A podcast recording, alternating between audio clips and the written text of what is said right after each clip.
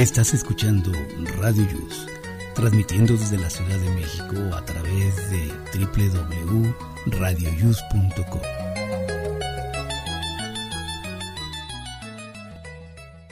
El siguiente programa contiene escenas de conocimiento explícito con diálogos cargados de curiosidad que pueden afectar la sensibilidad de personas no acostumbradas a hacerse preguntas sobre el mundo que las rodea.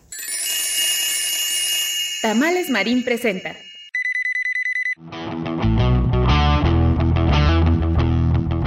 Hoy en Aquí estamos México.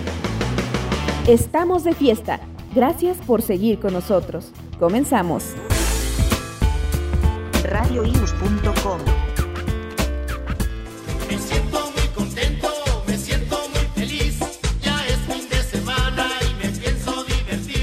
Amigos, ¿cómo están? Muy buenos días. Les saluda Jesús Zelaya y estamos ya a punto de iniciar este programa del sábado 22 de julio del año 2023.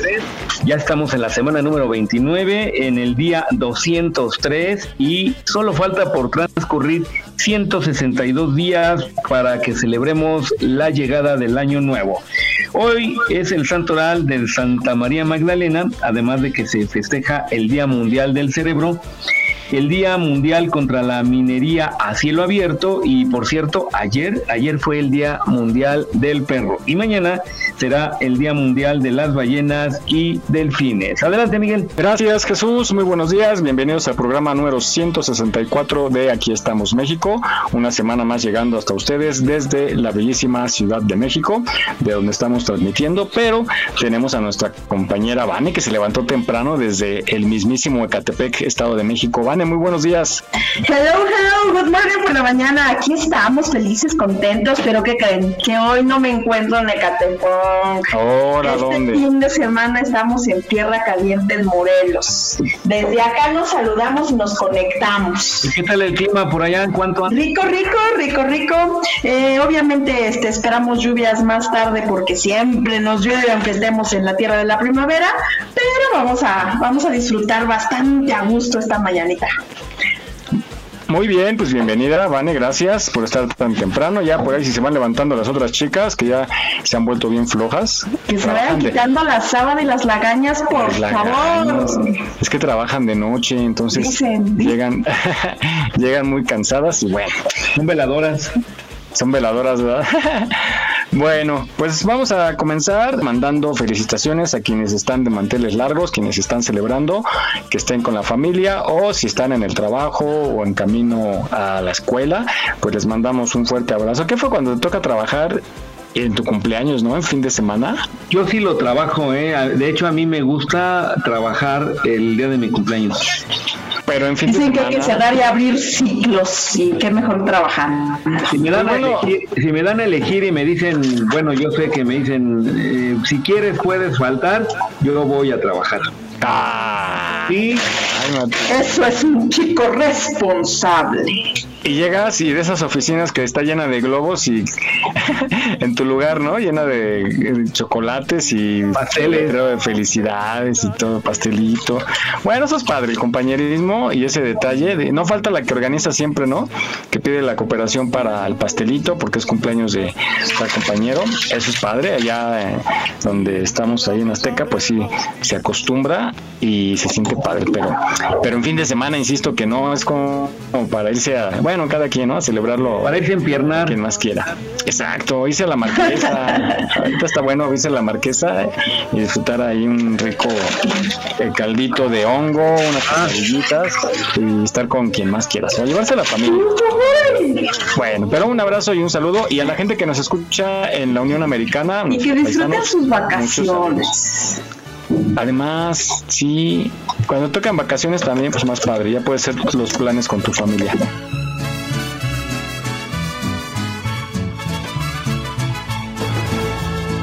De las estrellas del cielo tengo que bajarte dos. Una para saludarte y otra para decirte adiós. Bueno chicos, pues vamos a iniciar a propósito de estas alegrías, de esta felicidad, con una reflexión que encontré sobre sonreír, lo bonito que es sonreír a qué nos ayuda y todo lo que alivia el sonreír. Siempre hay que dar una sonrisa, aunque yo soy, yo siempre he dicho que soy como el espantapájaros, que estoy sonriendo aunque me estoy llevando la nada, pero siempre hay que dar una sonrisa y tener buena cara al mal tiempo. Vamos a escucharla.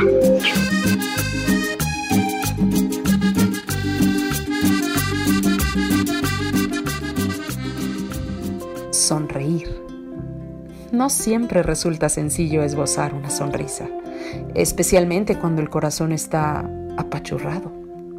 Pero es justo en esos momentos cuando más necesitamos contrarrestar la tristeza para evitar que tome fuerza en nuestro interior. A estas alturas, todos sabemos que la vida nos da un sinfín de posibilidades y que muchas de ellas distan de estar a nuestro alcance para ser ajustadas completamente a lo que hubiésemos querido. Es por ello que sonreír es parte de la clave que nos permitirá hacer más llevaderos nuestros diferentes procesos. Hay sonrisas que salen del alma y otras que solo pretenden engañar al exterior. Fingir felicidad no es lo óptimo, pero tal vez, y solo tal vez, sea el ejercicio inicial para invitar a la verdadera felicidad a asomarse en nuestras vidas la famosa frase hacer como si tal vez sea solo una clara invitación a iniciar la felicidad que de verdad anhela el corazón.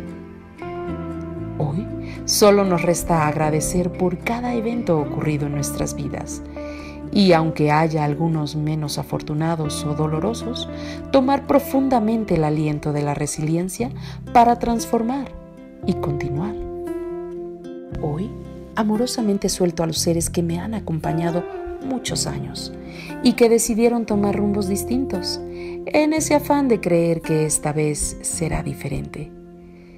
Y tal vez así sea, o tal vez vuelvan a asomarse los viejos tropiezos. Aún así, desde mi corazón les digo, gracias por lo que fue y por lo que sin saberlo hoy me muestran que es con una enorme sonrisa desde mi corazón, anhelo encuentren aquello que han estado buscando, que la experiencia vivida juntos haya allanado el camino y que cada cana y arruga sean muestra de que no nos hemos cansado de intentar.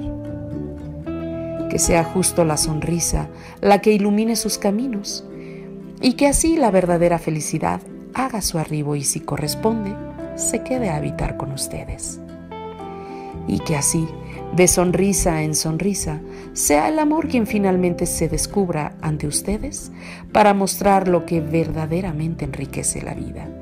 Y así sean las sonrisas verdaderas las que, de manera espontánea, hagan su aparición casi sin darse cuenta porque habrán logrado habitar en la verdadera y real felicidad. No la de fotografía, pósters, perfiles de Facebook o WhatsApp, sino la perfectamente imperfecta, espontánea e improvisada que nace del corazón, en el diario vivir que se manifiesta con el ir y venir de la cotidianidad, que es justo ahí donde se asoma la verdadera alegría.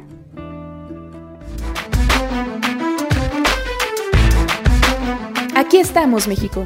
Esperamos tus comentarios a nuestro WhatsApp 56 294 1459. 56 294 1459. ¿Te gustaría ser parte de nuestros patrocinadores? Envía un WhatsApp al 56 294 1459. 56 294 1459. Continuamos. Todo aquel que piensa que la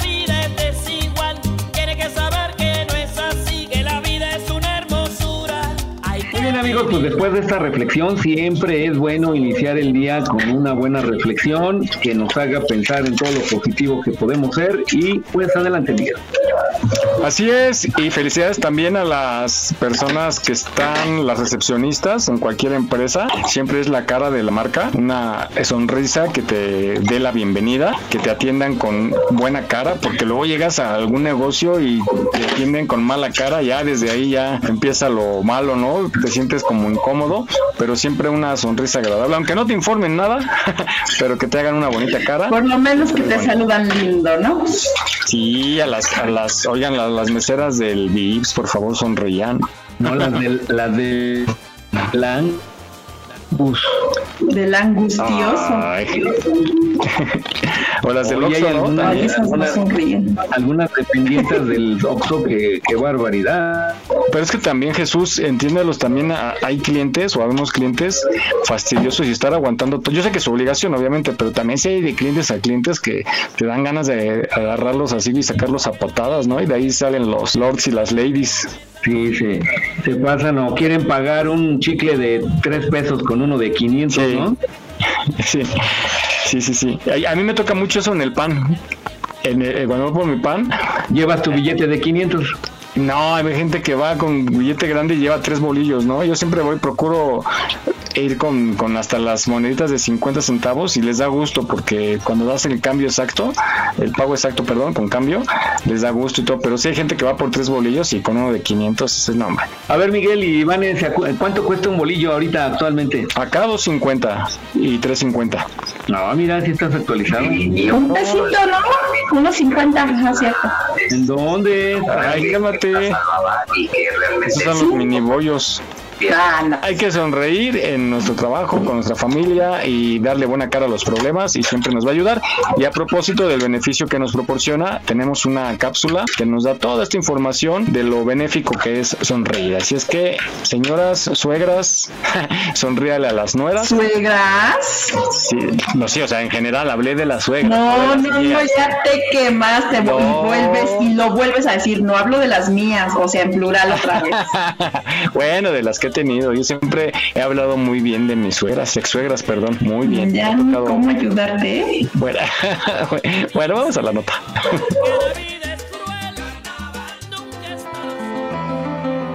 ¿Sabías que sonreír te sienta bien? Que incluso cuando fingimos una sonrisa, nuestro cerebro se cree que nos sentimos bien y ayuda a liberar una serie de sustancias químicas que nos hacen sentir mejor. Incluso al sonreír forzamos una serie de músculos en la cara, forzada o no forzada la sonrisa, mejora nuestra salud, nuestras relaciones sociales y nuestro bienestar. Hoy en Para Todos Lados vamos a ver seis beneficios de sonreír. El primero, como comentábamos, sonreír mejora nuestro estado de ánimo. Existen una serie de neurotransmisores como son las endorfinas, la serotonina, la dopamina, que cuando uno sonríe se liberan. El cerebro que ocurre que interpreta ese movimiento de la sonrisa, la sientas de manera eh, real o no, interpreta ese movimiento como un estado de felicidad. Y eso hace que nos metamos en un bucle en el que el cerebro se cree que estás bien y genera neurotransmisores que también te ayudan a estar bien. Sonreír también reduce el estrés. Hay una respuesta incompatible con la ansiedad y esa es la risa, al igual que la respuesta de relajación. El hecho de sonreír y de reír hace que se relaje nuestra musculatura y que nuestro cerebro interprete que si tú estás a gusto, que si te lo estás pasando bien, seguramente ahí fuera hay pocas amenazas que puedan ponerte en peligro, por lo que no necesitamos la respuesta de ansiedad. 3. Sonreír nos hace más atractivos. Si tú entras en un grupo, eh, imagínate que te has apuntado a un taller, a un curso el fin de semana y no conoces a nadie, ¿a qué personas te acercas? ¿A las personas que tienen la cara seria o a las que están sonrientes? Nos parecen más atractivas las personas que sonríen porque nos parecen sencillamente amigables. Sonreír también ayuda a que confíen más en nosotros. Una serie de investigaciones demostraron que solemos acercarnos y confiar más en las personas que sonríen. Entendemos la sonrisa como una muestra de honestidad, como una apertura hacia los demás, como personas que se sienten relajadas y serenas y que tienen poco que esconder. Así que normalmente solemos confiar más en personas que sonríen que en personas que están serias. Y al revés, las personas con una cara seria suele, en general, generarnos una especie de rechazo. Sonreír incluso mejora nuestra salud. Alguna investigación ha demostrado que las personas que muestran más sonrisas, que se toman la vida con más humor y que ríen más, pueden ser más longevos con una diferencia de 4 o 5 años. Y en general la sonrisa mejora nuestro sistema inmune. Esa sensación de estar a gusto contigo, con la vida y con los demás hace que nuestro sistema inmune se sienta fortalecido. Y el sistema inmunológico es aquello que nos defiende de cualquier ataque que pueda afectar a nuestra salud. Y el punto número 6, sonreír facilita las relaciones sociales. Cuando una persona sonríe, de alguna manera te está mostrando esa cercanía para que puedas relacionarte con esa persona. Es más fácil relacionarnos con personas que parecen amigables o es más sencillo acercarnos a personas que en un principio no nos ponen una barrera con su comunicación no verbal. Así que recuerda que sonreír nos facilita eh, las relaciones sociales, mejora nuestra salud y también mejora nuestro bienestar emocional. Y aquí tenéis los seis consejos para recordar lo saludable que es sonreír.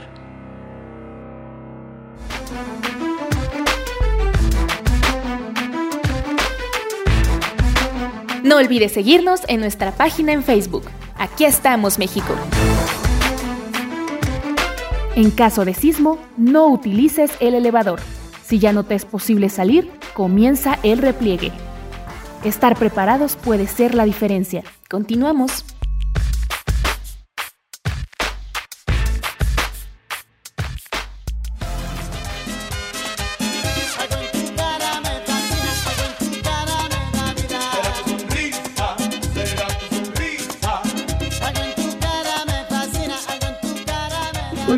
Ya sabemos que una buena sonrisa le hace uno a conseguir muchas oportunidades. Adelante, Miguel. Sí, yo he visto que la gente optimista, Iván es una de ellas, que siempre está alegre. Y muy pocas veces, Iván, te he visto enojada, realmente enojada, como dice. Jamás, jamás me enojo, yo siempre estoy en mi zen. Chingón zen, chingón zen. Oye, eh, Vane, ¿no te, ¿no te has acordado de un meme que salió hace como unos 10 años que es el tipo de los huevo cartons en donde sale el, un maestro un maestro el maestro huevo cartons y un limoncito que le dice el sensei nunca se enoja ah cómo que no y lo va hasta que lo revienta. ¿sí te acuerdas de ese o no? no vi. A ver si nos lo compartes. A ver si lo encuentro y se los envío. Está de maravilla. Así así vamos a hacer contigo este Vané muy bien, muy bien. Pues, abierta, abierta a ver estos memes. Poner a prueba tu tolerancia al, al coraje. es que les voy a decir algo, solamente hay dos personas que me sacan en un segundo de mi zen y esos son mis hijos. De ahí afuera lo demás se me resbala. ¿De plano? Así de plano, Estebanete, en un segundo te, te acaban con tu sí no sí ellos ellos ya es que sabes que ellos ya se acabaron la paciencia que yo les tenía. Yo ya les dije es que te enojas me digo es que ya te acabaste la paciencia o sea yo tenía mucha y te la acabaste. Ahora es lo que hay. Ay pero es que le hacemos daño no los puedo regresar por donde vinieron. Así es que mamitas si ustedes se identifican no son las únicas no se preocupen Oye, sí, me ha tocado ver mamás que le van gritoneando al niño, pero es que lo hay eh, niños berrinchudos que sí, así como, dale otro señora, ¿no? dale otro más. hay que ser tolerantes, hombre, sonreír, sonreír, sonreír. Oigan, pues hablando de malas cosas, el otro día viajé en Metrobús creo que les comenté, y era yo el único que llevaba cubrebocas y me sentía hasta raro, pero la realidad es que al menos yo conozco ya cercanos, cercanos, cercanos, cuatro casos de que les dio COVID nuevamente y hoy nos platicaron de una chica que regresó después de trabajar de forma virtual. Un jefe les pidió que fueran a, a presentarse, ¿no? Trabajar ya y resulta que 14 de los que regresaron se contagiaron porque alguien tenía COVID y los contagió y entonces pues se regresaron a casita otra vez. Pero la verdad es que sí están creciendo los casos, no al nivel de pandemia como los tuvimos, pero lo que llamó la atención, ¿ustedes por donde están ya dejaron de usar cubreboca de plano? Eh, pues yo ya no lo ocupo como en lugares este, abiertos. Eh, siempre cargo uno en la bolsa. Cuando estoy en lugares cerrados y me siento así como que muy comprometida por la sana distancia, sí lo uso. Ayer fui al, a, a, la clínica, a chequeo, y llevaba yo dos bolsitas de cubrebocas de los cuadraditos, de los primeros que vendían hace muchísimo antes de la pandemia. Tenía yo muchísimos. Tenía yo muchísimos ahí y entonces me llevé dos paquetitos y entro y le digo al oficial, le digo, oye, este, le dejo estos por si ya ve que luego hay gente que no trae, ¿no? Y para que pues, no se ponga nerviosa, le, les dejo estos para que se los regalen. Me dice, no, sí, pues ya no, ya no pedimos aquí. Y yo me quedé, ¿cómo? Y, y bueno, ya dije, se los dejo de todos modos, pero la realidad es que sí, eh, mucha gente ya no lo ocupa y hay una nota que me llamó la atención que China espera otra ola de COVID porque están presentando ya casos y ya se pusieron las alertas porque puede regresar de nuevo eh, algo grande, entonces esperemos que no, pero vamos a escuchar la información. Así, ¿cómo se transmite el COVID? Así, achú, achú, achú. A más de tres años de que iniciara la pandemia por COVID-19 en la provincia de Wuhan, autoridades chinas están preparando para lo que podría ser una nueva ola que podría generar hasta 65 millones de infecciones por semana. Según el medio español La Vanguardia, la variante XBB amenaza con el resurgimiento de contagios en toda China. Científicos y profesionales de la salud atribuyen el nacimiento de esta nueva variante y su contagio en la población al levantamiento de las medidas COVID-0 impuestas y después levantadas por el gobierno chino abruptamente. Según los expertos, estas medidas mantuvieron a la población lejos del contagio, lo que terminó por volver más vulnerable a la población cuando ésta quedó expuesta a la enfermedad. Según el periódico español, China se está preparando para lanzar nuevas vacunas dirigidas especialmente a la variante XBB. El regulador de medicamentos del país ya ha dado la aprobación preliminar a dos, mientras que otras tres o cuatro serán autorizadas pronto, dijo el especialista en enfermedades respiratorias Xiong Nashan, citado por el medio chino The Paper. Aquí estamos, México. Esperamos tus comentarios a nuestro WhatsApp 56 294 1459. 56 294 1459. ¿Te gustaría ser parte de nuestros patrocinadores? Envía un WhatsApp al 56 294 1459. 56 294 1459. Continuamos.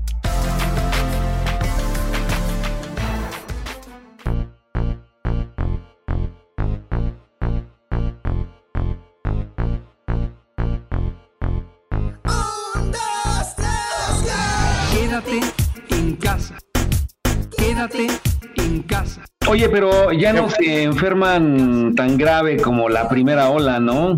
Pero ¿sabes qué es lo grave? Eh, todas las consecuencias. Ahorita se están dando unos casos horribles que tengo yo ahí de por COVID, eh, la garganta por COVID ya no queda, o sea, de verdad están fatales. Ya olvídate de que le dio el COVID y se alivió. No, no, no. Claro, todo, ah. todo lo que viene después de ello se está poniendo más complicado que en la pandemia. Pero lo injusto es que tú vas y lo llevas a tu casa y las personas grandes les está volviendo a dar ahorita a los adultos mayores, como la primera vez. Entonces, los casos que conozco es a, a gente grande. Eso es, sí es lo que se me hace injusto, que muchos abuelitos todavía no salen, siguen en casa y los jóvenes van y les llevan la enfermedad a casa, ¿no? De que se fueron a una reunión. Tú apenas grabé un evento el sábado y también éramos los meseros y yo con cubrebocas nada más. Hay que cuidarse nada más, sabemos. Diego, de esto hay muchas cosas. Hagamos conciencia, ¿no? O sea, hagamos conciencia, ya lo tenemos como experiencia, ya lo vivimos, nadie nos lo cuenta. No Exacto. conozco a nadie que no haya tenido un caso cercano, si no fue en la casa, fue el amigo, el pariente. O sea, sí conocemos de gente cercana que lo que pasó y Claro. todas las consecuencias que nos está dando. Entonces, solamente seamos conscientes, pues, para evitar volver a caer al encierro, volver a caer a, a una pandemia, ¿no? Sí, sí, sí. Bueno, vamos a la nota y regresando comentamos. Quédate en casa. Quédate, quédate, quédate en casa. A más de tres años de que iniciara la pandemia por COVID-19 en la provincia de Wuhan, autoridades chinas están preparando para lo que podría ser una nueva ola que podría generar hasta 65 millones de infecciones por semana. Según el medio español La Vanguardia, la variante XBB amenaza con el resurgimiento de contagios en toda China. Científicos y profesionales de la salud atribuyen el nacimiento de esta nueva variante y su contagio en la población al levantamiento de las medidas COVID-0 impuestas y después levantadas por el gobierno chino abruptamente. Según los expertos, estas medidas mantuvieron a la población lejos del contagio, lo que terminó por volver más vulnerable a la población cuando ésta quedó expuesta a la enfermedad. Según el periódico español, China se está preparando para lanzar nuevas vacunas dirigidas especialmente a la variante XBB. el regulador de medicamentos del país, ya ha dado la aprobación preliminar a dos, mientras que otras tres o cuatro serán autorizadas pronto, dijo el especialista en enfermedades respiratorias Xiong Nashan, citado por el medio chino The Paper. Aquí estamos, México. Esperamos tus comentarios a nuestro WhatsApp 56 294 1459. 56 294 1459. No bajes la guardia. Ante cualquier síntoma de COVID-19, busca ayuda médica. Continuamos.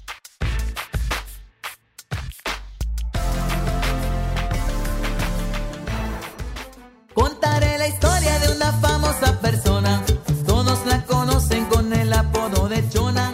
Todos la conocen. Después de escuchar esta nota, siempre a reflexionar. Y adelante, Miguel. Sí, como dice Vane, creo que ya lo vivimos eh, terrible, la primera oleada fue terrible, lo vimos en las noticias, gente muriéndose en el suelo de su casa, que no consiguió oxígeno, y bueno, pues esperamos que no se repita y esperamos que aprendamos, ¿no? Y bueno, consecuencia de esto también, pues nos cambió la vida, apenas eh, fui a grabar una graduación de chicos de secundaria y les tocaron dos años de pandemia vía remota. Entonces sí les pegó bien cañón porque hasta el tercer año entraron y se conocieron en persona. Si es una generación que le tocó vivir algo extraño y trae consecuencias. Y una de, de las cosas que han ido cambiando son los empleos, ¿no? Como algunos pudimos emplearnos afortunadamente vía remota durante la pandemia otros surgieron, otros negocios surgieron, ¿no? Las señoras que empezaron a, vender cosas y anunciar y comida y todo eso, bueno, fue un boom, creó nuevas estrategias de venta y vienen otros empleos, algunos desaparecen, pero también hay empleos que ya se van a hacer vía remota la mayoría, pero también comentabas tú fuera del de, aire, Jesús, acerca de la inteligencia artificial, ¿no? El miedo que hay. Sí, es es algo que poco a poco está mmm, invadiendo todos los rubros de trabajo, de educación, de religión y todo, y finalmente eh, quizá de estas películas de ciencia ficción en donde la inteligencia artificial quería eliminarnos a nosotros, pues en algún momento se vuelva realidad. Quizá ya no nos va a tocar a nosotros verlo, pero pues ahí está latente esta teoría eh, futurista. Sí, puede tener cosas muy padres, por ejemplo en el área médica, pero también este cosas que va a ir desplazando, como cuando entraron los robots, ¿no? que, que, decíamos va a desplazar gente y sí, las, o en las fábricas, ¿no? Los equipos que se automatizaron desplazó a muchísima gente. Sí, es algo que, este, bueno, pues, ya no nos va a tocar a nosotros eh, la, la el, el 100% de la inteligencia artificial y quizás hasta la revelación de, de la inteligencia artificial sobre los humanos, pero bueno, a ver qué el destino depara. Lo que yo sí no he visto que, que avanzara, a lo mejor tú sí, Vane, por donde andes, y hablábamos el otro día de los centros comerciales automatizados, ¿no? Donde ya no hay, ya no hay cajera, digamos, hay una máquina. Ay, están geniales, yo ya los amo. Sí, y también donde por aplicación que vas, vas recogiendo como, bueno, eso era en otros países, vi una nota de este, ahí cómo se llama el que viaja mucho este chavo. Luisito Comunica. Sí, ese Luisito Comunica que fue a una tienda en donde por aplicación tú entras y ya te registra y agarras una pieza de algo y automáticamente ya te la está descontando de tu de tu cuenta. Ajá. y ya cuando sales ya te descontó el, el costo total y está padre pero cuánta gente desplaza no totalmente sí eso es lo malo y este pero pues para todo hay mercado y yo creo que no todos están también abiertos como a, a, a ese tipo de compras todavía falta un ratito. Los jóvenes yo creo que sí, ¿no? O sea, esos ya están más para allá que para acá. Pero todavía yo creo que la gente adulta está buscando como este contacto físico, ¿no? Sí. Alguien que diga buenos días, no sé. va a extrañar uno esas malas caras Exacto, ¿quién le va a hacer la mala cara, no? que salga la carita con enojada en la pantalla Ándale. que digan aquí se le va a tratar como en casa y póngase a lavar los trastes. Sí, o que, o que en el VIP esté haciendo un robot que te lleve tu charola y que te la aviente, ¿no? Que te la aviente y que Bueno, diga, está. se le trata como en casa. bueno, vamos a la nota para escuchar cuáles serán los trabajos del futuro, los empleos.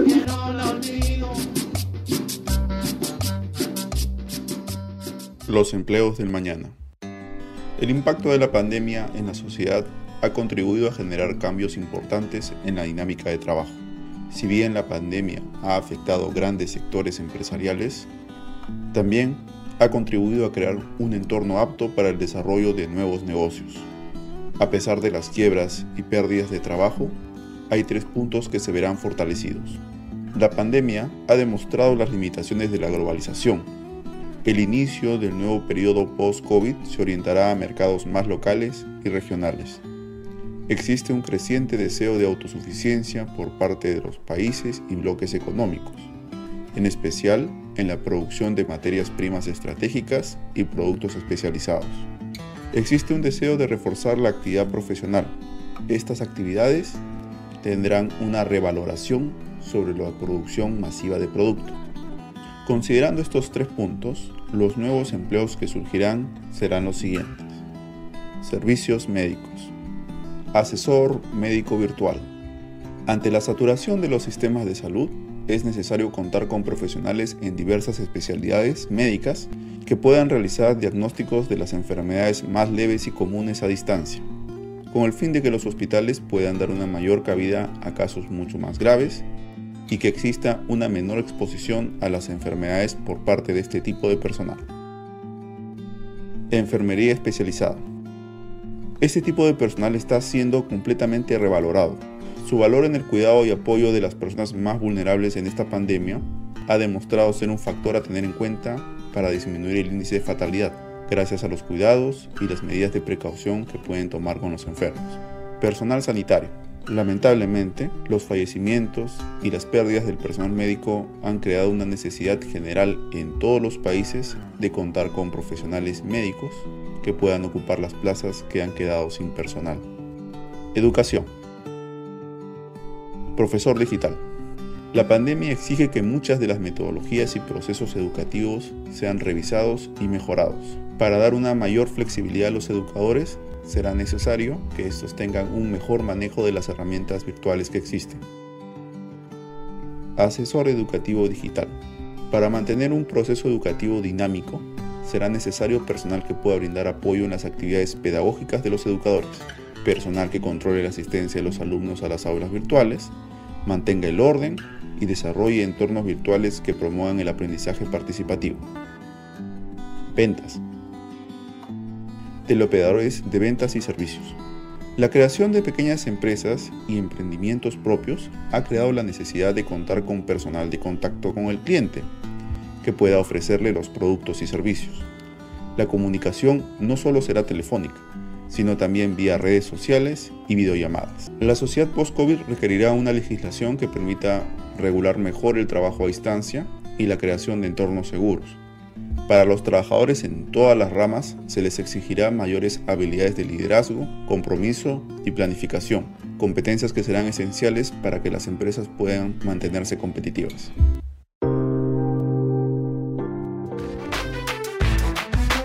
No olvides seguirnos en nuestra página en Facebook. Aquí estamos, México. Si tu ciudad cuenta con alerta sísmica, recuerda que puedes tener hasta 60 segundos para ubicarte en un lugar seguro. No bajemos la guardia. Continuamos.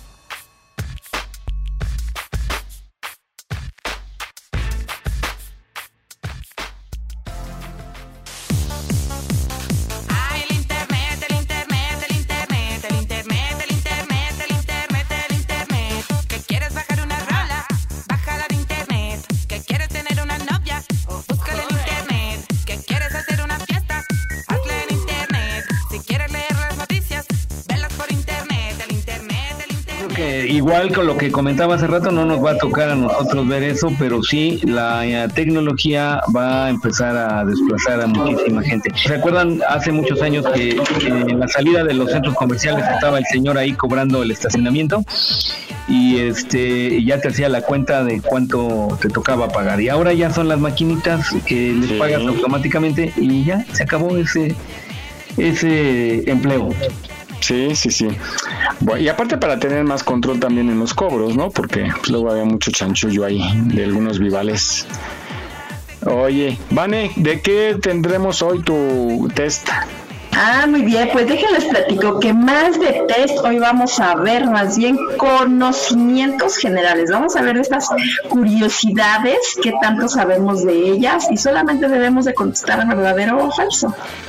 Así como de cultura en general o cómo? No, son como curiosidades, o sea, ah, okay. es como distinguir la curiosidad de algo. Te voy a poner un ejemplo para que lo vayan investigando. Por ejemplo, los toros odian el color rojo, verdadero o falso. Ah, caray.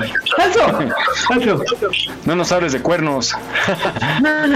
Muy bien. Ok, pues más adelantito, para que en casa preparen su lápiz y papel, para que Vane nos presente su test malévolo.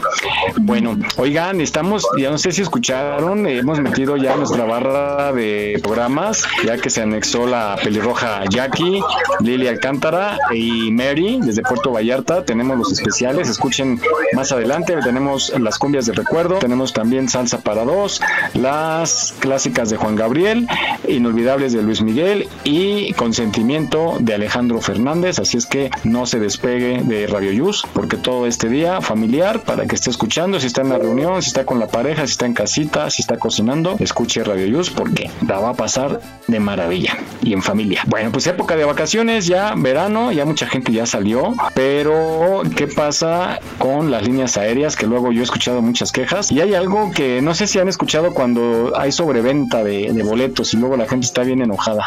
Sí, cómo no, y te dejan, con, te dejan varado en, en, el, en el lugar, tú ya vas planeando salir de un lugar y pues ¿qué cree que ya no hay lugar porque su boleto ya fue ocupado? Sí. ¿Cómo que está? Y pues a ver cómo le hacen. Sí, hay que tener mucho cuidado. Con razón, un día que viajé con Juanito Barragán, que nos fuimos a Los Ángeles, de pronto yo veía que se movía, vente, vente, vente, vente, forma de aquí, forma. Y yo decía, tranquilo, o sea, si tenemos nuestro boleto como para qué correr, ¿no? Y ya luego me, me explicó, dije, ay, ¿a poco sí existe eso? Son como los tests de, ma- de Bane, bien malévolos. Entonces, eh, vamos a escuchar esta nota que nos explica qué significa que la aerolínea haga sobreventa de boletos. Hola, imagina que has comprado pasajes de avión, digamos, medio año antes del vuelo. Cuentas los días antes del viaje, empacas una maleta y tomas un taxi al aeropuerto. Hay un atasco en el camino, por lo que no llegas lo suficientemente temprano como para ser el primero en el mostrador del check-in. Y sin embargo, llegas a tiempo, por lo que le entregas tu pasaporte al empleado y oyes que el check-in está cerrado y que no quedan asientos libres en el avión. ¿Alguna vez te has encontrado en una situación de sobreventa? Puede sacarte de quicio, claro. Pero no te preocupes, te contaré por qué ocurre y qué hacer en caso de que te suceda. Sobreventa significa que hay más pasajeros registrados para un vuelo que asientos a bordo del avión. Sí, parece una locura, pero las aerolíneas generalmente venden más pasajes que los asientos disponibles en el avión a propósito. Esto significa que tener un pasaje no garantiza necesariamente que puedas volar a tu destino. Entonces, ¿qué es lo mejor que puedes sacar de la situación? Bueno, para empezar, ¿por qué venderían más pasajes de los asientos que hay? La cuestión es que algunos pasajeros pueden comprar pasajes a un precio económico, por lo que no les preocupa tanto si tienen que cancelar por alguna razón personal, a pesar de que los pasajes no son reembolsables. Alguien puede enfermarse o cambiar las fechas del viaje. También es común que un pasaje de ida y vuelta sea más barato que un pasaje de solo ida. Como resultado, el pasajero comprará un boleto de ida y vuelta por el precio, pero no aparecerá para el vuelo de regreso. Para compensar los inevitables pasajeros perdidos, muchas aerolíneas utilizan la sobreventa. Venden más pasajes que asientos disponibles solo para asegurarse de que los asientos se ocupen de alguna manera. Como resultado, puedes encontrarte frente a un mostrador de check-in, entre otros posibles pasajeros cuyo número es más grande de lo que puede caber en el avión. Y si alguien necesita comprar un pasaje de última hora justo antes del vuelo y está dispuesto a pagar el precio, probablemente lo obtendrá, incluso si todos los asientos están agotados. La aerolínea venderá el pasaje a la tarifa más cara y esperará para ver si alguien no se presenta al vuelo. El personal de la aerolínea puede tratar de encontrar voluntarios que acepten esperar el próximo vuelo, a cambio de diferentes beneficios. Pero si no hay ninguno, los pasajeros que fueron los últimos en hacer el check-in no podrán abordar. A veces la sobreventa ocurre debido a circunstancias importantes incontrolables. Si el avión que tuvo que realizar el vuelo se descompone, la compañía tendrá que usar uno diferente, que podría ser más pequeño, como de 210 asientos en lugar de 250. Los pasajeros extra deberán permanecer en tierra, o, pensándolo bien, Podrían intentar pegar a los pasajeros adicionales con cinta adhesiva a las alas y esperar lo mejor, eh, pero su equipaje tendría que quedarse en el suelo. Sí, bueno, no es en serio. En este caso de un avión más pequeño de lo planeado, hay aún más personas afectadas y más desorden. Uno puede pasar muchas horas sentado en las maletas, esperando que el personal resuelva el problema. Y sin embargo, si eres el que quedó afuera, debes defender tus derechos. Registra todos los casos en los que tus derechos se violaron. Los transportistas no deberían salirse con la sobreventa y tener una responsabilidad con sus clientes. Si no te subes a bordo, entonces no te han proporcionado el servicio que pagaste, lo que te da derecho a una compensación. La suma depende de cuánto tiempo tengas que permanecer en el aeropuerto esperando al próximo vuelo. Y también de la distancia al destino. No olvides seguirnos en nuestra página en Facebook. Aquí estamos, México. Gracias por tu preferencia. Aquí estamos, México. Continuamos.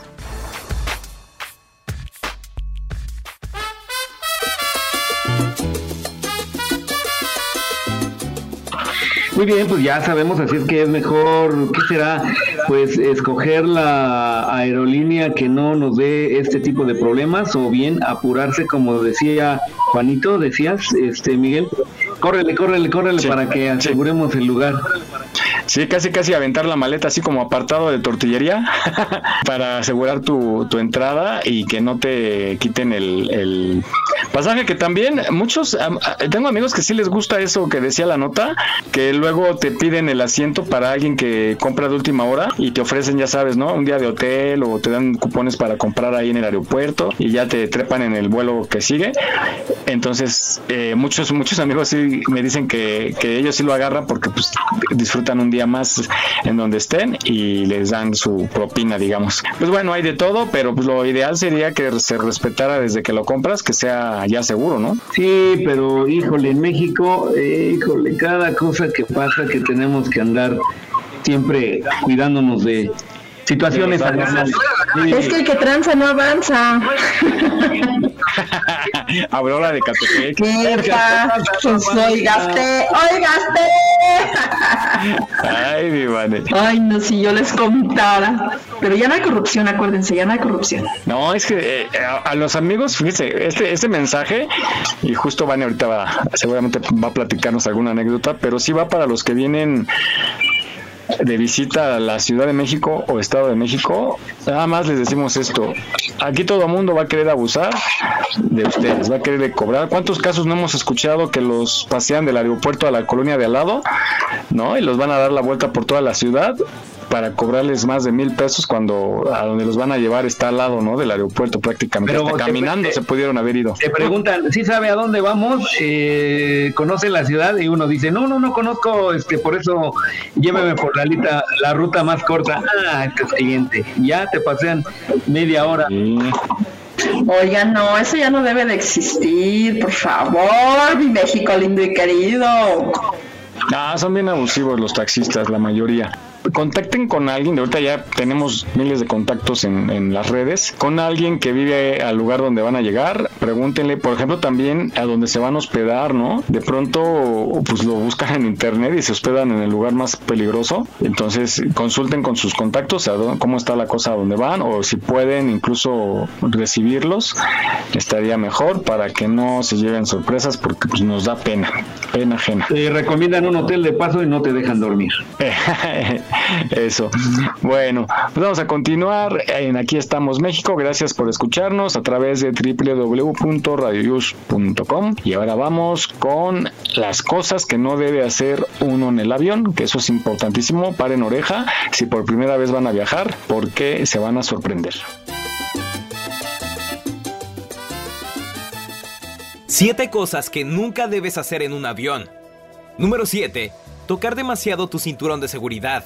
Parece inofensivo, pero en el programa de Today Show de la cadena NBC mencionaron algunos datos sobre los cinturones de los aviones que no son del todo agradables. Debido a la gran cantidad de pasajeros que tienen contacto con este accesorio de seguridad, este guarda una enorme cantidad de bacterias que pueden ser extremadamente peligrosas. Por ello, es recomendable tocar lo menos posible este objeto y utilizar gel antibacterial después de hacerlo. De lo contrario, podrías causarte una severa infección si te tocas la cara o te tallas los ojos, por ejemplo. Número 6. Dormir durante el despegue o al aterrizaje. Sabemos que viajar no siempre es tan relajante como parece, por lo que la mayoría de los pasajeros suelen quedarse dormidos. Sin embargo, esto no es para nada recomendable, ya que los cambios de presión durante los vuelos son sumamente bruscos, provocando algunas molestias como dolor de cabeza, mareos y oídos tapados, lo cual se puede evitar fácilmente bostezando o comiendo goma de mascar, algo que no podrás hacer si estás dormido durante el despegue y el aterrizaje. Número 5.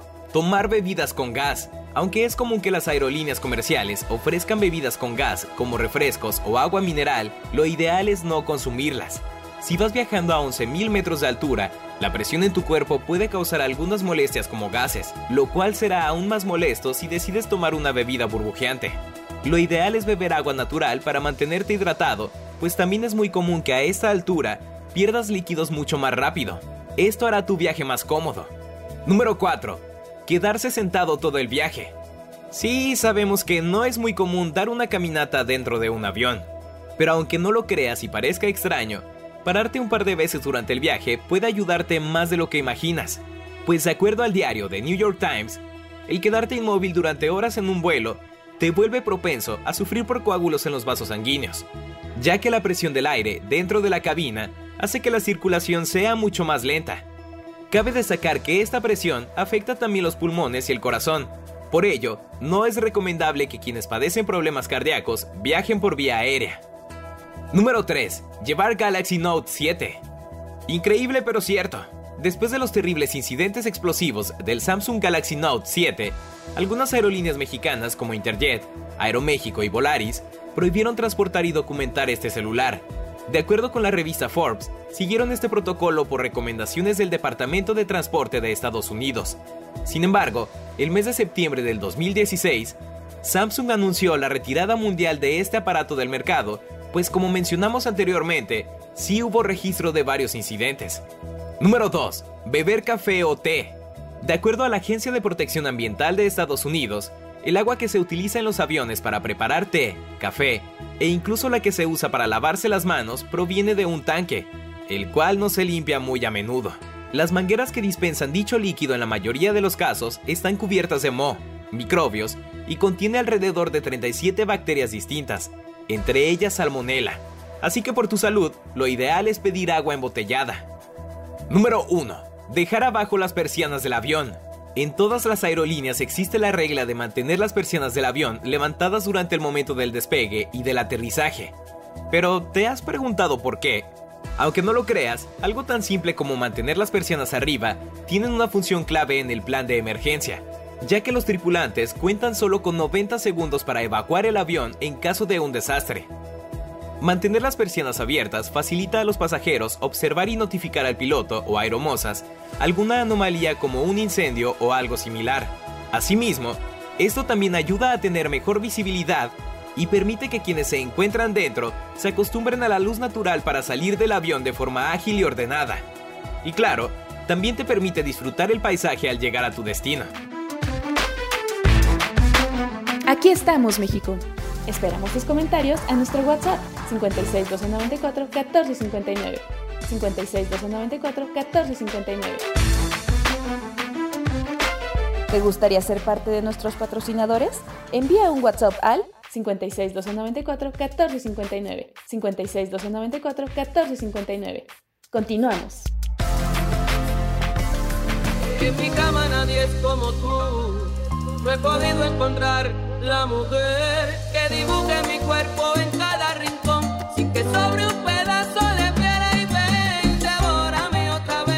Muy bien, pues oye, siempre es bueno saber, yo no viajo tanto en avión, pero digo, es bueno saber esto para evitar caer en estas circunstancias.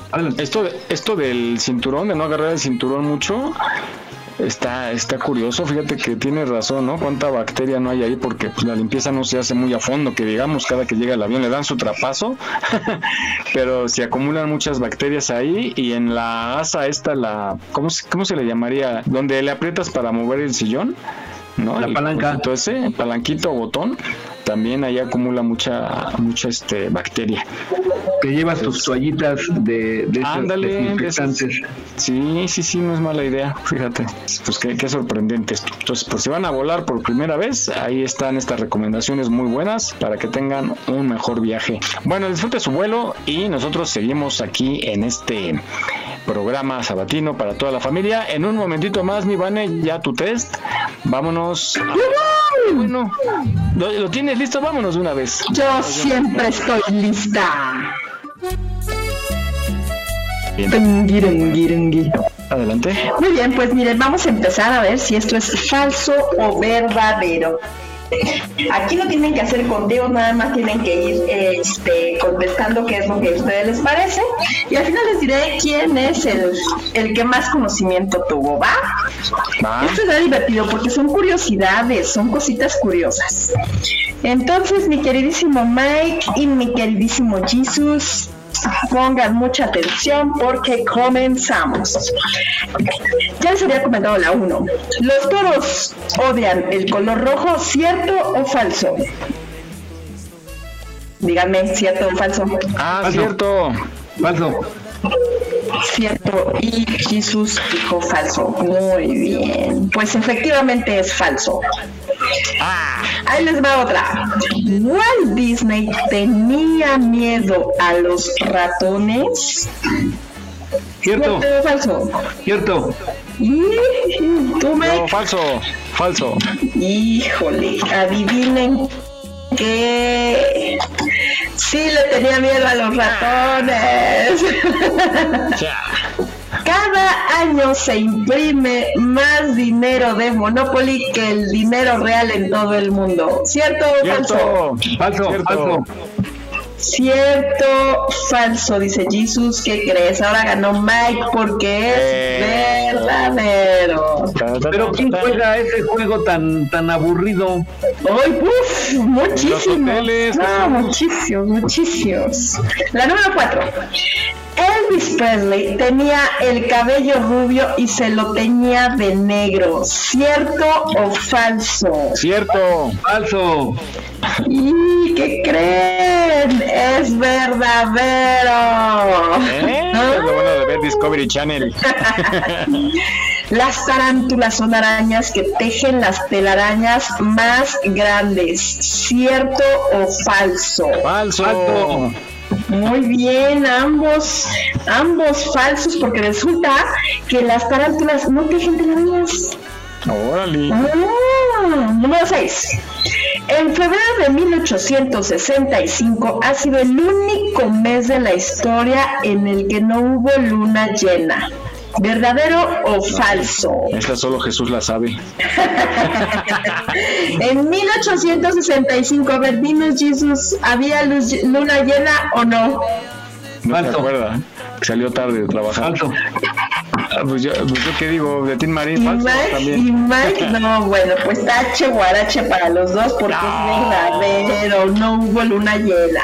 Pero ¿por qué? Hay, hay, hay- bueno, hay que investigar eso. ¿Por qué? ¿Por qué? ¿Por qué? Porque no veo. Es el único mes de la historia en el que no hubo luna llena.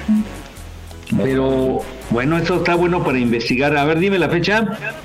Mm, febrero de 1865. Ok, ya con esto voy a investigar esto. Tarea, tarea. me genera mucha este, Incertidumbre. sí. Muy bien, vamos con la 7. Un penique lanzado desde lo alto de un rascacielos puede matar a alguien que pase por debajo, ¿cierto o falso? Cierto, cierto, cierto, cierto. Pues, ¿qué creen? Es falso. Guarache, guarache para los dos. Vamos con la 8. Los delfines son los animales más inteligentes después de los humanos. ¿Cierto o falso? Cierto, cierto, cierto, cierto. Cierto, cierto. Puta, poco, chavos, está comprobadísimo Ay, que es puro mito, es falso. Número 9. Los búlgaros mueven la cabeza de arriba a abajo para decir no y de un lado a otro para decir sí. ¿Cierto o falso? Chale. Falso. Cierto. Y Jesus, bien por ti, Mike porque es verdadero. Los búlgaros mueven la cabeza de arriba abajo para decir no y de un lado al otro para decir que sí. Y la 10, la última. inventes, cuando se casan, ¿cómo le hacen? Ellos sí se entienden, se manejan igual en el, en el lenguaje. La 10. Todos los peces payaso nacen hembra. ¿Cierto? ¿Verdadero o falso? ¿Cierto? Falso. Mi queridísimo Jesus Dache Guarache, porque todos los alevines son machos. Así es que déjenme decirles cuántas palomitas tuvo Jesus. Uno, dos, tres, cuatro. Y Mike, 1, 2, 3, 4. Empatados, ¿eh?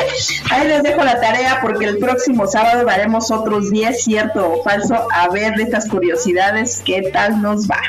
Muy bueno, mi Vane, gracias. Esperemos que en casita les haya ido bien. Ahora sí, nosotros no nos fue muy bien que digamos. y sobre todo son como estas curiosidades divertidas que tú dices, o sea, no lo tengo que saber, pero qué divertido saberlo. Pues sí, yo con mi primaria trunca, pues me defendí, pero Mi primaria nocturna, pues también. Menos, no, pues no. pero muy divertido. Gracias, Vane. Te esperamos de nuevo la próxima semana con tu test malévolo. Así será. Continuamos.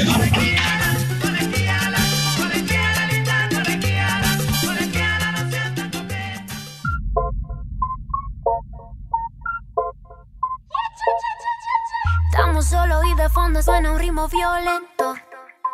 Bueno, pues vamos con el ingeniero Miguel Galván y nos tiene una cápsula médica que nos está entregando cada semana. Adelante, ingeniero. Era de noche, Dolor de cabeza intenso. La cefalea o dolor de cabeza es muy frecuente, en general debido al estrés o la tensión. Sin embargo, cuando es intenso, de aparición súbita o posterior a un golpe craneal, puede indicar una lesión potencialmente letal como un evento vascular cerebral. También puede surgir meningitis, intoxicación con monóxido de carbono o migraña. Otros signos relacionados que pueden revelar una enfermedad grave son dolor abdominal, vómitos, sensibilidad a la luz, rigidez en el cuello y fiebre. La migraña, ¿qué es una migraña? Una migraña es un dolor de cabeza intenso, a menudo acompañado de un aura alrededor de las luces que incluye destellos o puntos ciegos, dificultad para enfocar y visión borrosa. Puede desencadenarse por factores emocionales, físicos, alimenticios, ambientales y medicinales. Su duración es variable de 4 horas hasta 3 días y puede presentarse varias veces a la semana u ocasionalmente. Quien sufre una migraña generalmente prefiere estar en espacios oscuros. ¿Qué hay que hacer? Utilicemos compresas frías colocándolas sobre la cabeza para aliviar el dolor, reducir la inflamación y el hematoma si hubo un golpe en la cabeza. Ofrece un analgésico, sobre todo si la persona es propensa a las cefaleas por tensión o sufre migrañas. No ofrezcamos una aspirina a un menor de 16 años. Vigilemos al enfermo. Fíjate si la persona presenta cualquiera de los síntomas descritos anteriormente o si su estado empeora. Si es el caso, llama a un servicio de emergencia, compruebe que respire y prepárate para realizar maniobras de reanimación cardiopulmonar o RCP. Hasta aquí la cápsula de hoy por tu salud y tu seguridad. Yo soy Miguel Ángel Galván. Hasta la próxima.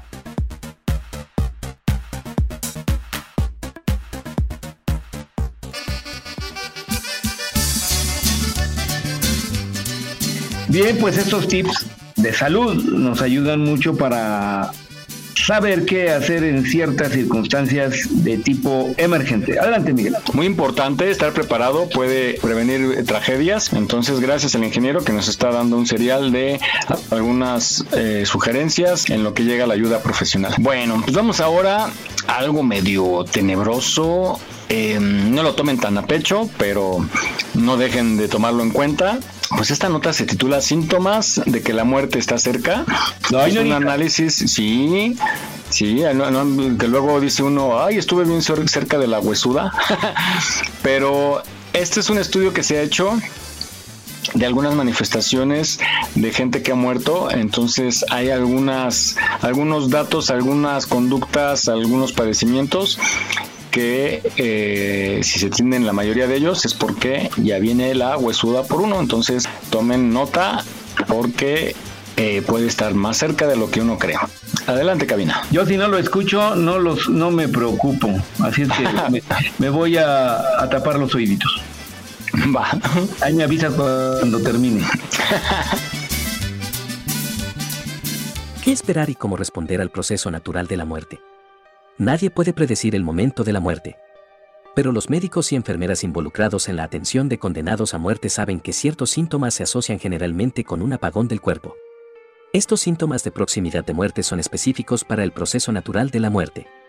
No todos los síntomas de muerte se presentan en cada persona, pero la mayoría experimentan una combinación de los siguientes síntomas hacia el final de sus días.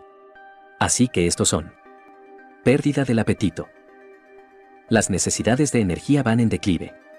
La persona puede comenzar a resistir o rechazar las comidas y los líquidos o aceptar solamente pequeñas cantidades de alimentos blandos, como los cereales. La carne, que es difícil de digerir, será rechazada en primer lugar. Incluso sus alimentos favoritos tienen poco atractivo. Cerca del final de la vida, la persona que muere puede ser físicamente incapaz de tragar. ¿Cómo responder? No alimentar a la fuerza, siga las señales de la persona a pesar de que pueda estar angustiado por la pérdida de interés en la comida, fatiga y sueño excesivo. La persona puede empezar a dormir la mayor parte del día y de noche el metabolismo se ralentiza, con la disminución de los alimentos y el agua se contribuye a la pronta deshidratación. El o ella son bastante difíciles de despertar una vez que consiguen el sueño. La fatiga es tan pronunciada que el conocimiento del entorno inmediato comienza a perderse. Aumento de la debilidad física. Una disminución en la ingesta de alimentos y energía conduce a una menor de energía, incluso para actividades como levantar la cabeza propia o ir hacia la cama. La persona incluso puede tener dificultades para beber de un popote. Confusión mental o desorientación. Los órganos empiezan a fallar, incluyendo el cerebro. La conciencia de orden superior tiende a cambiar. Pocas condiciones provocan hiperactividad en las personas que se está muriendo, dice el médico de atención paliativa Ira Biok. La persona puede no ser consciente de quién es o quién más está en la habitación, puede hablar o responder con menos frecuencia, pueden responder a personas que no se encuentran en ese momento ahí, quizá pueda decir cosas sin sentido o confundirse sobre el tiempo. Dificultad para respirar. La respiración se vuelve irregular y trabajosa. Un patrón característico llamado de chain Stokes podría ser escuchado, una inhalación ruidosa, en el fondo seguida por una pausa de no respirar de entre 5 segundos hasta un minuto, antes de una reanudación fuerte, respiración profunda y de nuevo lentamente un agotamiento. A veces las secreciones excesivas crean fuertes inhalaciones y exhalaciones con fluidos lo que algunos llaman un estertor de muerte. Aislamiento social. Como el cuerpo se apaga, la persona que muere poco a poco puede perder interés en las cercanías. Él o ella puede dejar de hablar o murmurar algo ininteligible, dejar de responder a las preguntas o simplemente alejarse. Pocos días antes de retroceder socialmente por última vez, la persona que muere a veces sorprende a sus seres queridos con una explosión inesperada de un comportamiento alerta y atento. Esto puede durar menos de una hora o hasta un día completo. Los cambios en la micción. Si entra poco, como la persona pierde el interés en la comida y la bebida, saldrá poco. La caída de la presión sanguínea, parte del proceso de la muerte, contribuye también a que los riñones se cierren. La concentración de la orina es de color marrón, rojizo o color té. La pérdida de control vesical e intestinal puede ocurrir tarde en el proceso de muerte. Venas moteadas. La piel que había sido uniformemente pálida o ceniza desarrolla un patrón distintivo de manchas de color púrpura, rojo o azul como uno de los últimos síntomas de que la muerte se acerca. Este es el resultado de la circulación sanguínea reducida. Se puede ver por primera vez en las plantas de los pies. Aquí estamos, México. Esperamos tus comentarios a nuestro WhatsApp 56 294 1459. 56 294 1459. ¿Te gustaría ser parte de nuestros patrocinadores? Envía un WhatsApp al 56 294 1459. 56 294 1459. Continuamos. Ahora que siento que ya estoy cansado, que me estoy muriendo y estoy preocupado. Hoy abogado quiero que me escuches, estoy acabado y es de tanto amor. Muy bien, me imagino que ya terminó, ya me destapo mis oíditos y ahora sí, adelante Miguel. Ay, escúchala, escúchala, te la voy a mandar por WhatsApp. Nel. No, sí está bueno. Yo lo que sí tengo, hay justo lo que les platicaba y decía la nota de que nos falta aire. De pronto sí, si es que chicas, bueno, innombrable, te me voy. bueno, pues ahí está para que. Al fin abrió los ojos, Mike. ¿Qué? bueno, no, ya. Ah, la espera ya, no, ya, la que sigue, la que sigue, no, ya. yo le soy pero, pero en lugar de que le digas te me voy, dile al revés. No. bueno. Más bien ellas abusan de él. Más este, bien, sí. Sí, de su inocencia, yo creo. Sí. Exacto.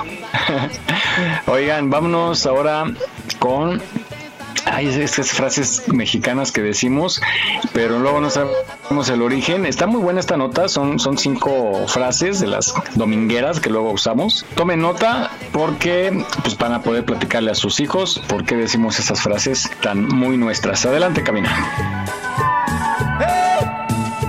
y que me muero. 1.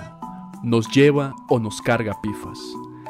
A mediados del siglo XIX se volvió muy famoso en la Ciudad de México un maleante, una suerte de mago invisible que podía hacerse de lo ajeno prácticamente sin ser notado.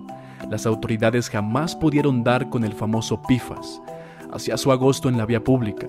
Tal era su destreza profesional que siempre era tarde cuando el transeúnte descubría el extravío de sus posesiones.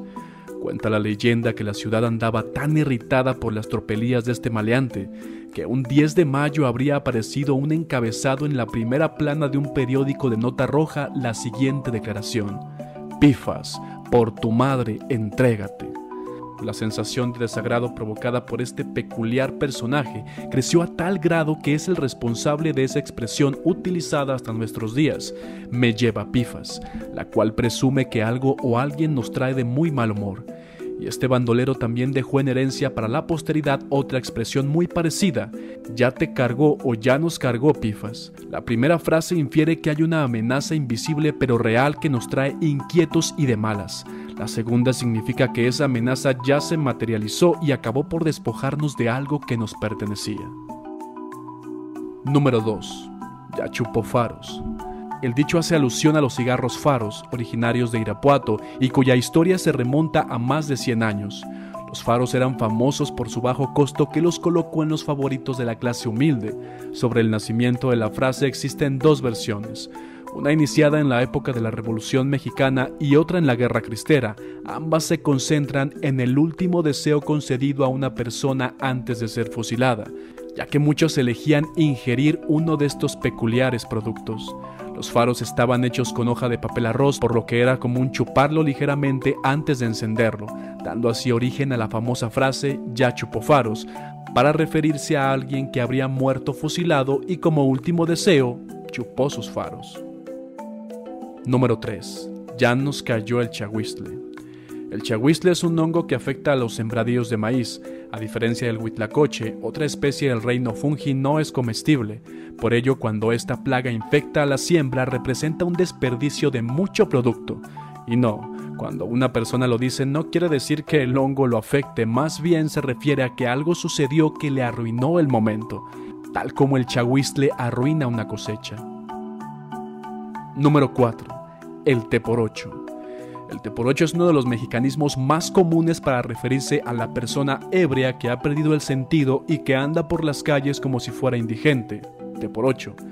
Se cree que té por ocho nació de una costumbre de principios del siglo XX, beber infusiones de hojas de naranjo o canela con alcohol en el centro histórico de la Ciudad de México. Como bien se sabe, la costumbre para quien se pasa de copas a la mañana siguiente para evitar la cruda es beber un poco más de alcohol.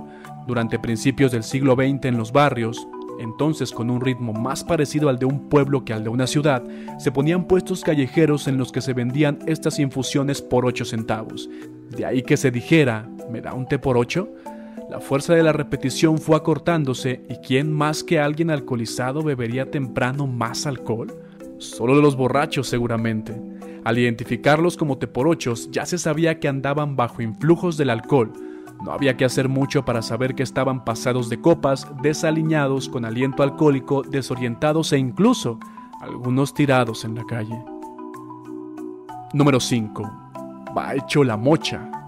Pocos conocen que el origen de esta célebre frase radica en ir y venir de una famosa locomotora por Aguascalientes. Así como el ferrocarril trajo progreso e identidad, también le brindó la oportunidad de maravillarse con el paso de los trenes, que igual si transportaban pasajeros, mercancías de todo tipo o combustible.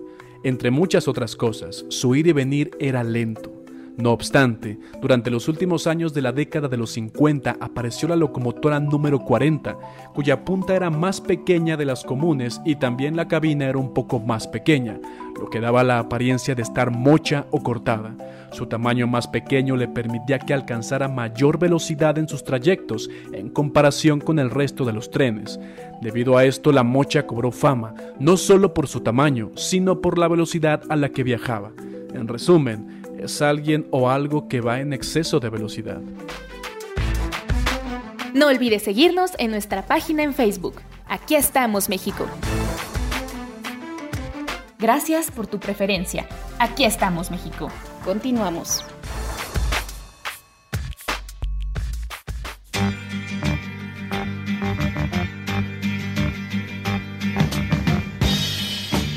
Muy bien, pues muchas frases que luego yo desconocía, pero bueno, siempre este programa nos enseña algo nuevo. Adelante, Miguel.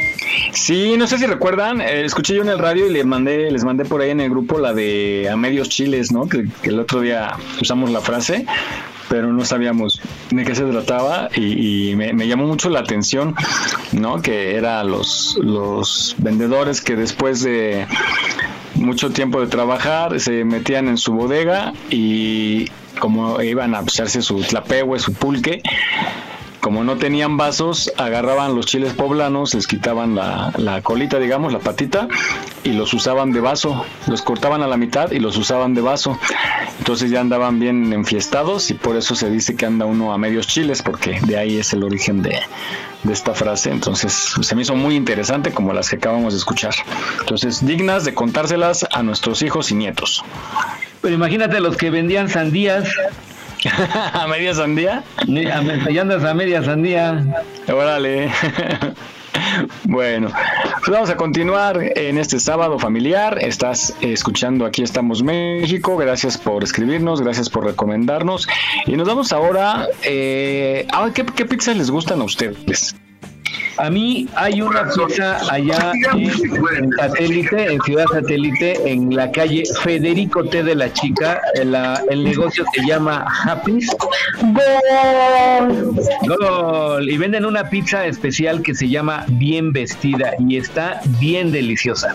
No, pues por favor nos pasa su ubicación y todo porque ya antojaste, ¿eh? No, les voy a lleva? les voy a mandar el este el programa y pues que se mochen, ¿no?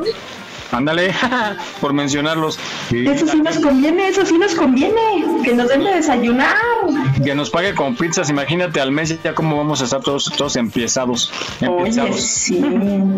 Pero a mí me gusta la pizza que sea delgadita y doradita. esas masudas y gruesas, no, no, no, no, no me gustan. A mí me gusta que esté gruesa de la orillita, inflada, porque mucha gente deja la orilla. ¿Tú eres de las que dejan la orilla? No, sí me como todo. Y de preferencia que estén, o sea, doraditas o con orilla de queso. Sí, como no, muchas gracias. Véngase para Ay, sí, orilla de queso está deliciosa. A mí me gusta la mexicana que trae, o no sé si es ranchero o mexicana, que trae frijol, tocino, chile poblano. Sopes, Miguel. No, son pizzas muy buenas. Oye, no nos contaste qué lleva la que dices. Ah, tiene un ingrediente muy especial que la hace única. Lleva comino.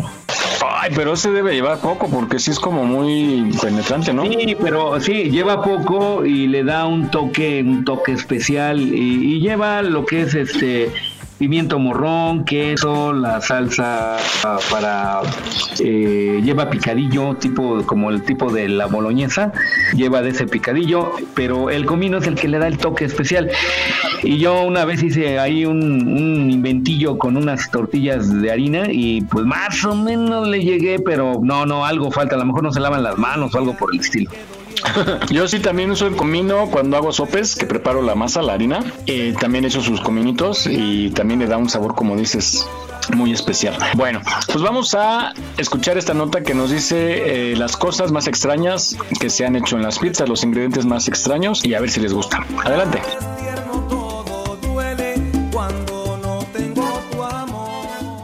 Para esta lista veremos algunos de los ingredientes más inusuales para pizzas que hay alrededor del mundo. No estamos diciendo que sean malas, ya que muchas de ellas son populares en sus países de origen, pero los que no vivimos allí las vemos muy extrañas.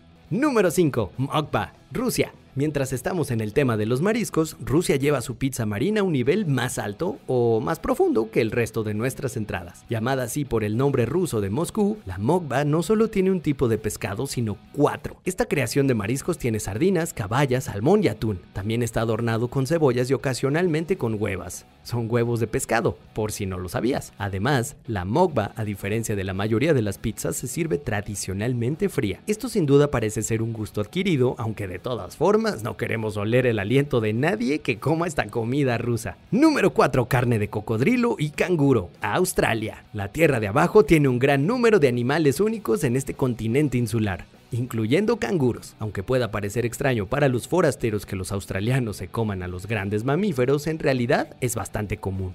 Hay muchas leyes sobre qué tipo de animales pueden ser traídos al país, por lo que solo tiene sentido que los australianos usan la comida que está disponible y que se incluye también en sus pizzas. La carne de canguro, cocodrilo e incluso de emu son las favoritas y suenan exóticas para todos los que no viven en Australia, pero lo exótico de un hombre es lo monótono de otro. Número 3. Plátano, curry y cacahuates. Suecia.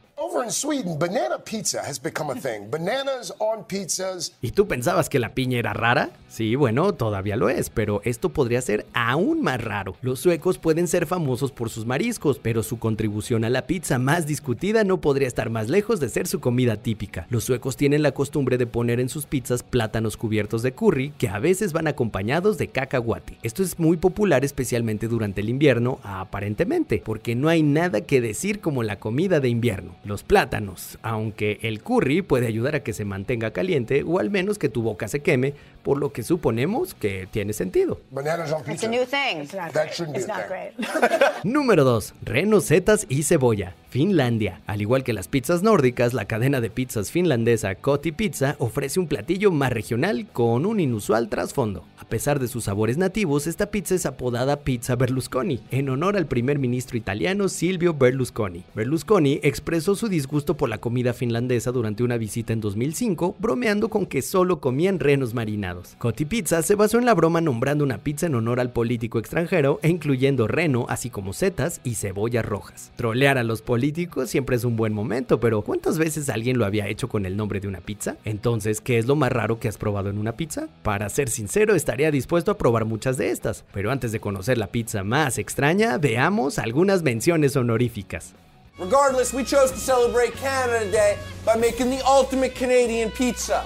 Número 1. Haggis, Reino Unido. El haggis es un plato tradicional de Escocia, con una mezcla de órganos de oveja, así como harina de avena y especias, generalmente cocinados dentro del estómago de la oveja. Aunque sin duda es un sabor adquirido, el haggis ha ganado popularidad fuera de su lugar de origen. Aún así, fue en Reino Unido donde el haggis se agregó a la pizza. La inusual cobertura de las pizzerías escocesas también ha sido una propuesta de tiempo limitada de Papa John's del Reino Unido, en celebración del poeta escocés Robert Burns, quien escribió un famoso poema sobre el haggis. Mientras que mucha gente sin duda se sintió extraña por la idea de que estuviera en una pizza, el resto de nuestra lista ha demostrado que los aderezos extraños son un fenómeno mundial y que es una cuestión de perspectiva. ¿Estás de acuerdo con nuestras elecciones? Aquí estamos, México. Esperamos tus comentarios a nuestro WhatsApp 56 294 1459. 56 294 1459. Continuamos. Mí me gusta que no ande con tonterías, que si tiene hambre en la noche coma con mucha alegría.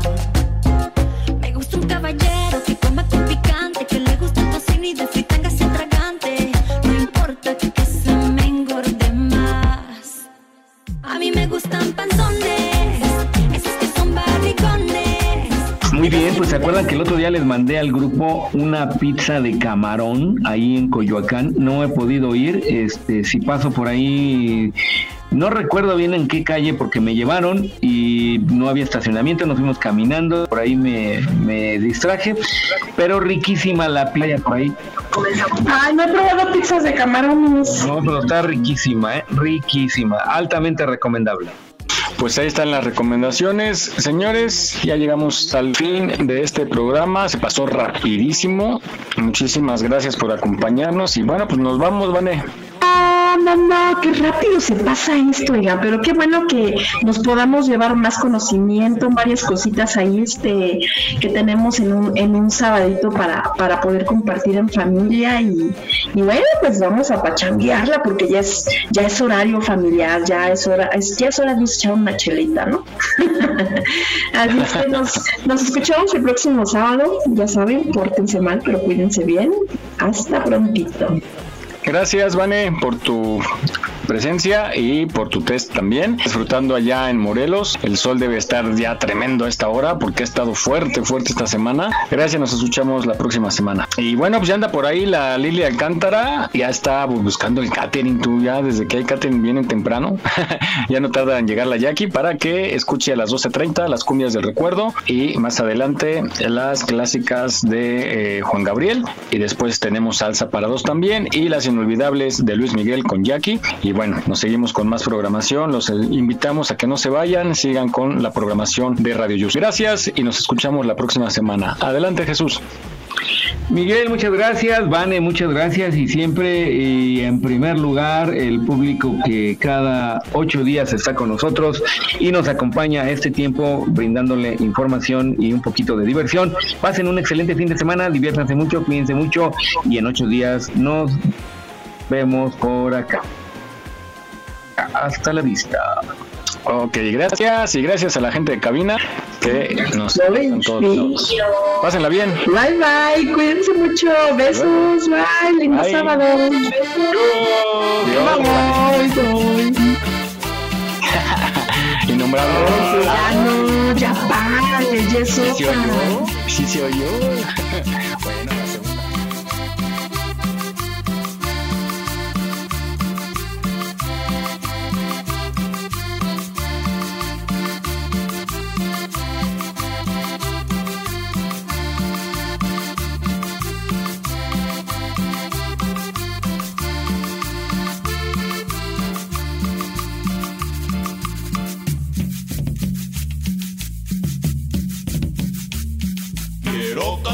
la cumbia a los Estados Unidos. Quiero cantarle la cumbia a los Estados Unidos. Porque la cumbia la bailan, la baila con los sonidos. Porque la cumbia la bailan, la baila con los sonidos. La bailan allá en Chicago, la bailan en Nueva York, la bailan allá en Atlanta, Los Ángeles, California, la bailan allá en Chicago, la bailan en Nueva York, en San José, California, en el estado de Georgia.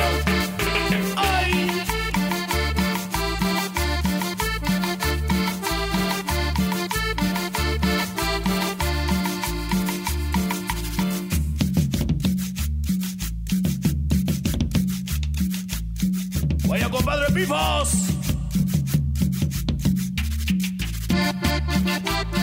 Ese acordeón.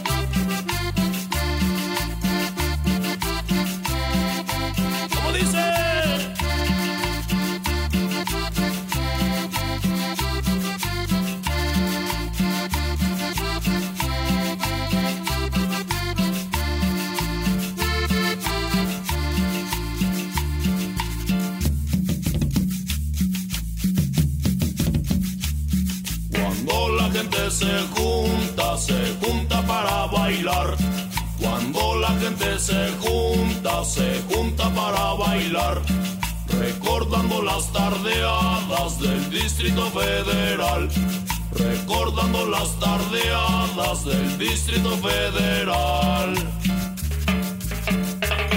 La bailan allá en Chicago, la bailan en Nueva York, la bailan allá en Atlanta, Los Ángeles, California, la bailan allá en Chicago, la bailan en Nueva York, en San José, California, en el estado de Georgia.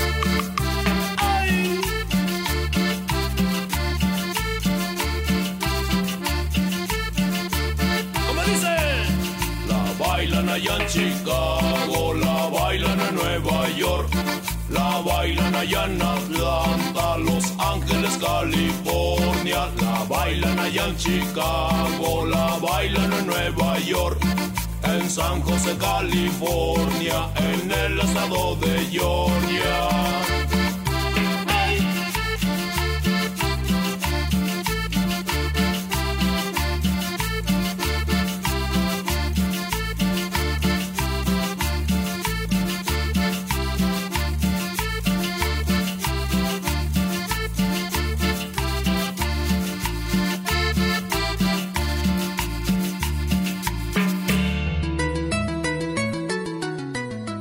Estás escuchando Radio Yus, transmitiendo desde la Ciudad de México a través de www.radioyus.com.